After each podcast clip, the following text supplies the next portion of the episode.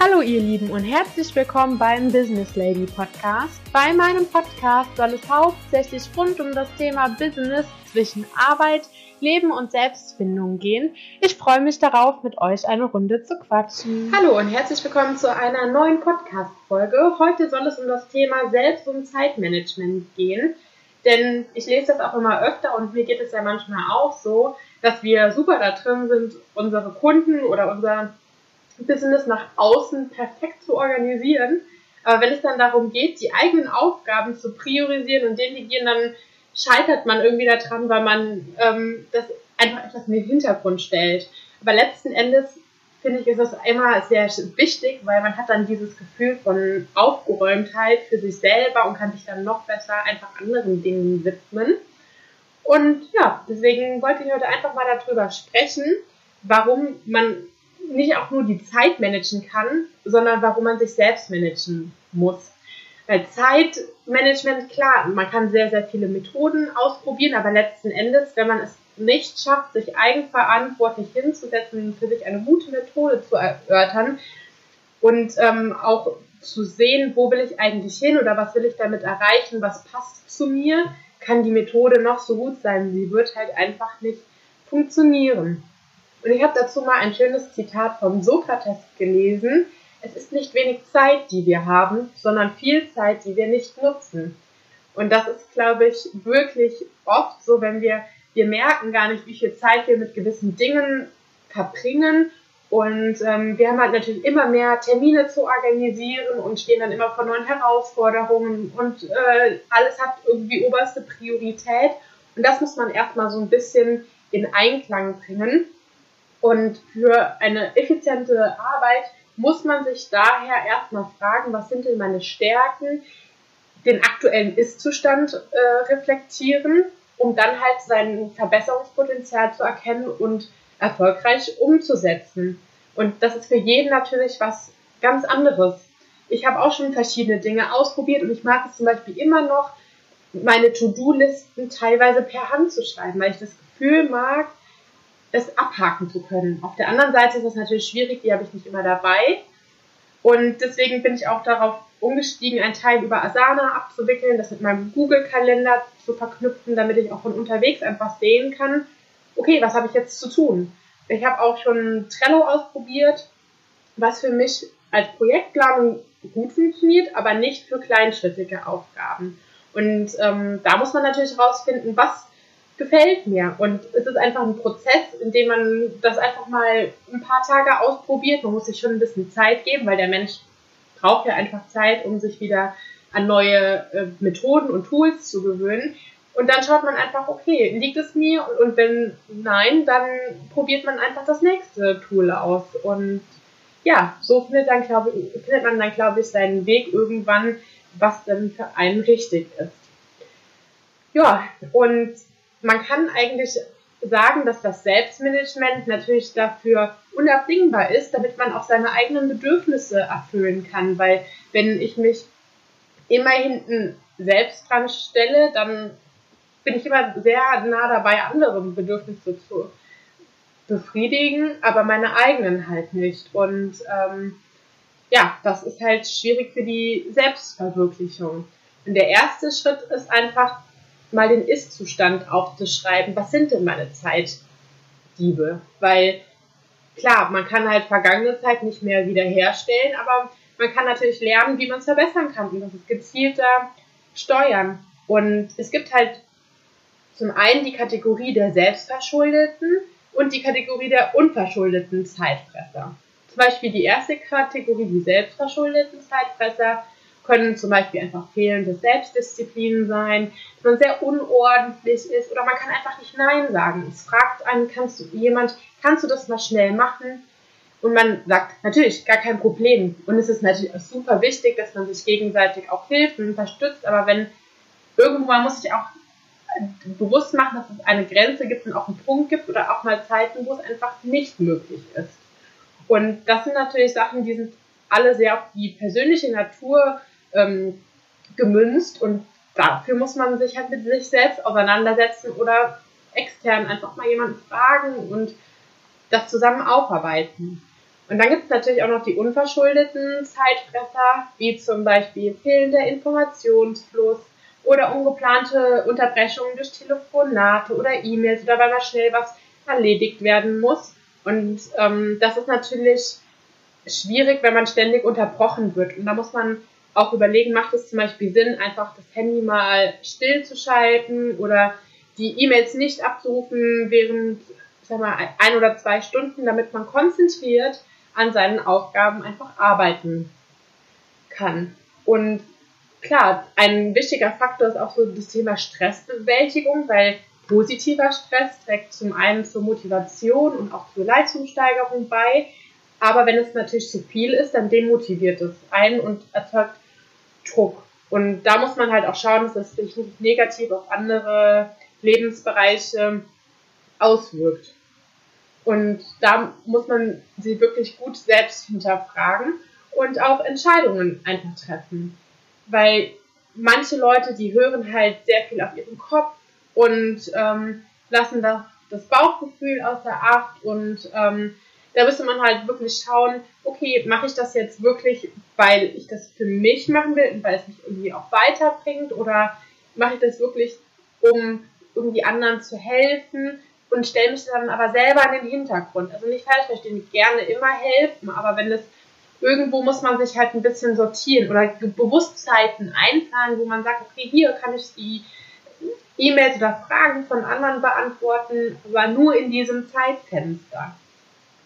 Und wir können uns zum Beispiel auch eine Mindmap machen, um einen Gesamtüberblick zu bekommen. Und da können wir einfach unsere Bedürfnisse, unsere Wünsche, die Prioritäten aufschreiben und ähm, das kann helfen, Konsequenzen daraus zu ziehen und zur endgültigen Entscheidung zu gelangen. Also wie gesagt, das ist halt, kann man ausprobieren, man hat ja nichts zu verlieren und vielleicht ist das ja das Richtige für dich und hilft dir weiter.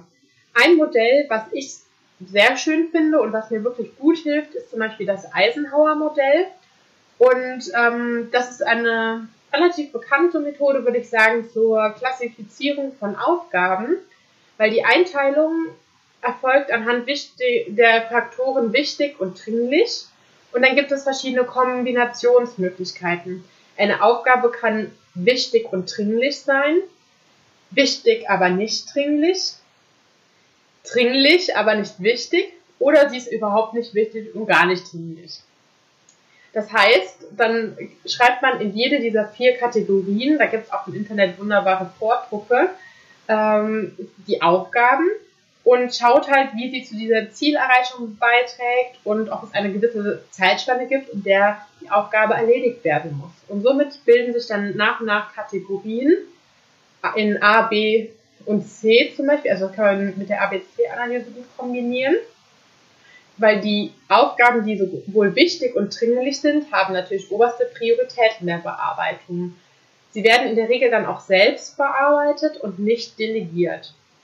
B-Aufgaben sind wichtig, aber nicht dringlich. Und deswegen ist eine zeitnahe Erledigung sinnvoll, aber sie haben halt einfach keine oberste Priorität.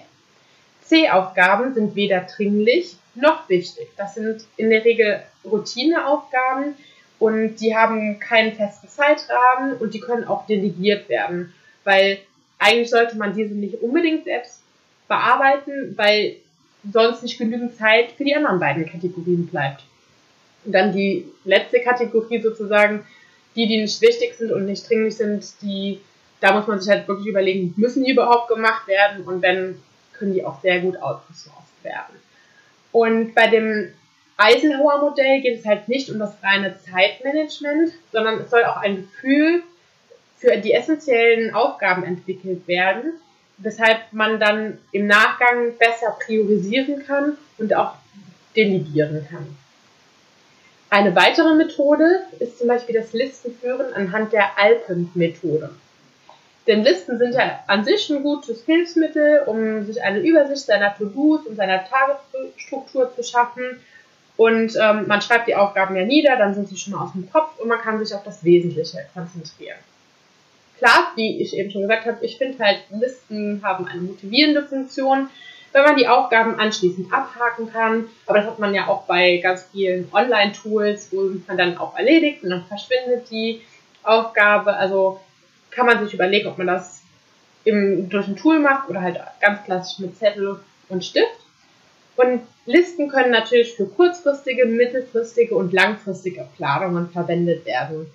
Und da kann halt diese Alpenmethode unterstützen.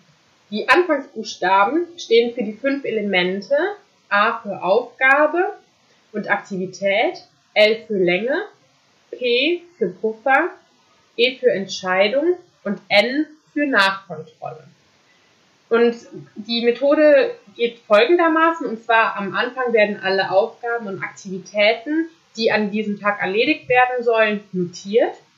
Und dann schätzt man die Länge ein durch das Aufschreiben, ähm, die man zum Erledigen der To-Dos benötigt. Und dann kann man natürlich die Anzahl an Tätigkeiten für diesen Zeitraum, der zur Verfügung steht, einplanen.